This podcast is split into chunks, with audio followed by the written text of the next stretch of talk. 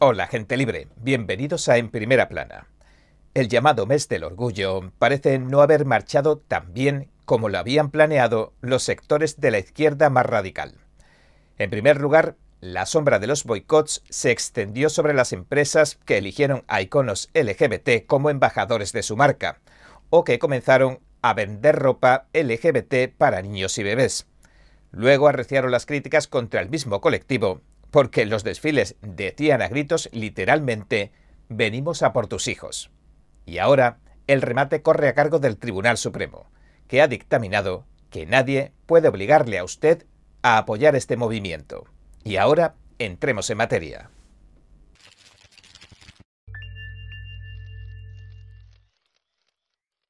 Los jueces se dividieron en dos bandos, seis contra tres, siguiendo las líneas de cada partido. La votación determinó que nadie podía obligar a una artista y diseñadora de páginas web cristiana de Colorado a trabajar en un proyecto de boda homosexual. Por extensión, este dictamen ha otorgado a las personas que trabajan de forma creativa el derecho de negarse a respaldar con su trabajo un mensaje con el que no están de acuerdo. Ahora la ley les ampara oficialmente. Cada cual es libre de decidir, de motu propio, lo que desea apoyar y lo que no, en virtud de la primera enmienda de la Constitución, claro, es decir, de la libertad de expresión. Ya nadie puede obligar a hacer páginas web a Lori Smith, como tampoco pueden obligar al pastelero Jack Phillips a crear algo que viole su libertad de conciencia, ya sea que sirva o no a los objetivos que impulsa el gobierno. Los activistas de izquierda llevaban años apuntando a los panaderos con fines políticos. En cuanto algún panadero cristiano se negaba a hacer pasteles para matrimonios gays, aparecían estos activistas y los demandaban por discriminación con la esperanza de asentar precedentes legales favorables. No obstante, se espera que esto no frene todas las demandas. El juez Neil Gorsuch escribió la opinión de la mayoría y concluyó diciendo, cito, La primera enmienda concibe a Estados Unidos como un lugar abundante y complejo en el que todas las personas son libres de pensar y hablar como desean, no como exija el gobierno. No obstante, tras la sentencia, se han escuchado voces que discrepan con que el Supremo no permita que se fuerce a la gente en contra de su voluntad a apoyar el movimiento LGBT. La CNN informaba de que el Supremo ha impuesto límites nuevos a las protecciones LGBT, pero en realidad dejan de estar protegidos o menos seguros porque ya no puedan obligar a la gente a hacer cosas en contra de su voluntad? El secretario de Transporte, Pete Buttigieg, escribió en Twitter que la discriminación está mal y que emplear la religión como excusa para discriminar es algo incorrecto e inconstitucional, y concluyó diciendo, el fallo de hoy hará retroceder a Estados Unidos.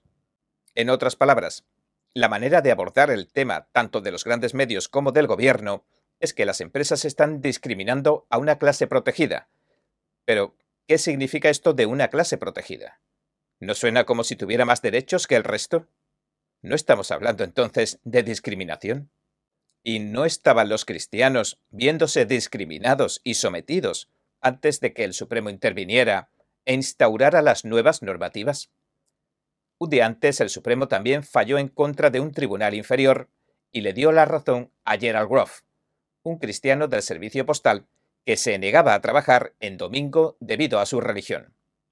Tanto el Supremo, con el juez Samuel Alito representando a la mayoría, como el servicio postal, encontraron al final que el tribunal inferior exageró por error la adaptación religiosa que se debería conceder al demandante.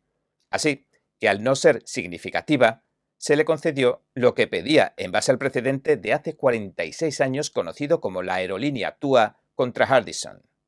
Los partidarios de la decisión dicen que esta ley hará que más empresarios comiencen a respetar las creencias religiosas de sus empleados y les otorguen adaptaciones laborales. Pero, volviendo a la decisión del Supremo sobre la diseñadora web, la ley del Estado de Colorado establece leyes sobre lo que se conoce como alojamiento público, y a la señorita Smith le preocupaba que esas leyes pudieran violar sus derechos de la primera enmienda y forzarla a trabajar para modos de vida que sencillamente respeta pero no aplaude. Por ley se define como un alojamiento público en Colorado a cualquier negocio que venda al público o a cualquier lugar que ofrezca servicios, instalaciones, etcétera, etcétera.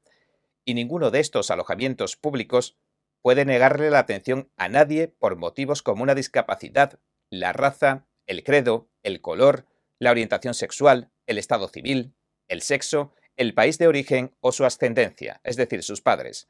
Básicamente, la ley se redactó en unos términos lo suficientemente amplios como para que todas las empresas tengan que cumplirla. Por eso, negarse a servir a la gente lo que les pida puede considerarse en sí mismo una ilegalidad. Entonces, la pregunta es, ¿qué ocurre cuando la prestación de este servicio, por ejemplo, viola las creencias de una persona, de la persona que da el servicio, o viola su particular sistema de valores? ¿No constituye también una forma de discriminación? ¿Y no violaría también la libertad de expresión de una persona? Recuerde, según la Constitución, el Gobierno no puede interferir con la libertad de expresión o de creencia de ningún ciudadano. Y esto viene a ratificar la nueva regla de la Corte Suprema.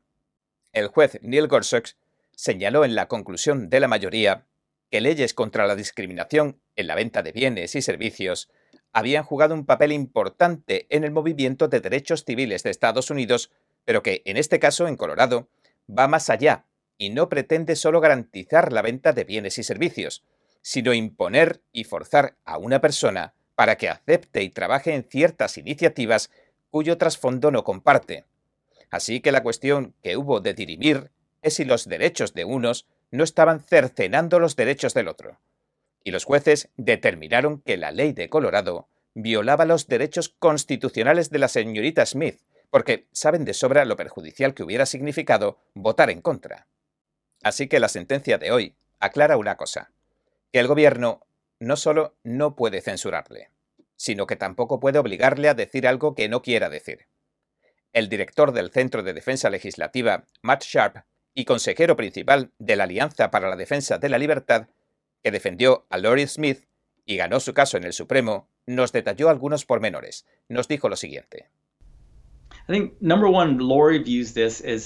Creo que en primer lugar, Lori ve esto desde el punto de vista de una profesional creativa. Es diseñadora, transmite mensajes, cuenta historias a través del trabajo que hace y quiere que todos los individuos como ella, todos los estadounidenses, tengan la misma libertad para poder hablar y trabajar en libertad, de acuerdo con sus creencias. Y cuando ve lo que Colorado está haciendo, una de las razones por las que impugnó este caso es porque supo que había otros en su situación propietarios de pequeños negocios, madres, padres y otros tantos en la comunidad que pueden estar mirando esta ley y diciendo, Colorado va a venir por mí ahora. ¿Soy el siguiente al que van a someter a estas amenazas de castigo? ¿A esta reeducación que impone el gobierno si uno no se ajusta a las creencias de Colorado?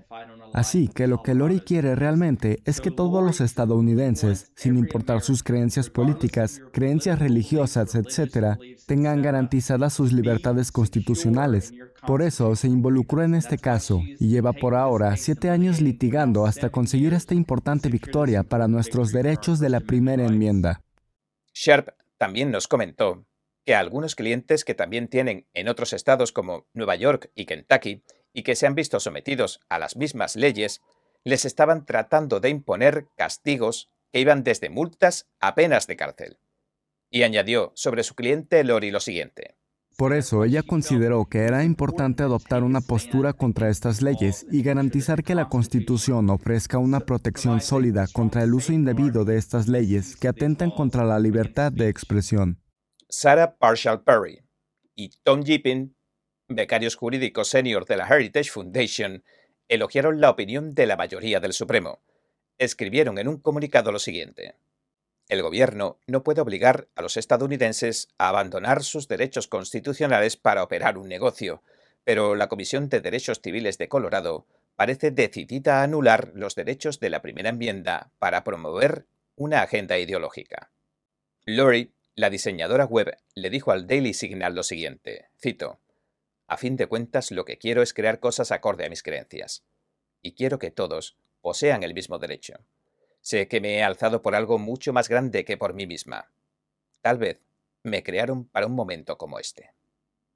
Bien, este ha sido nuestro episodio de hoy.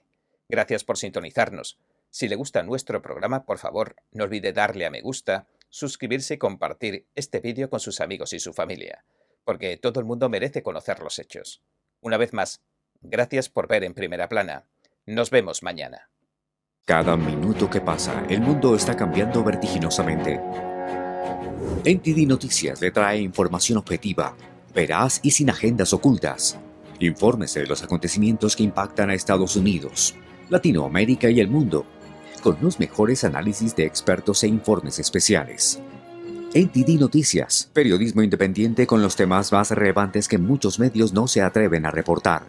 Síganos en Epoch TV y el canal NTD en español, en YouMaker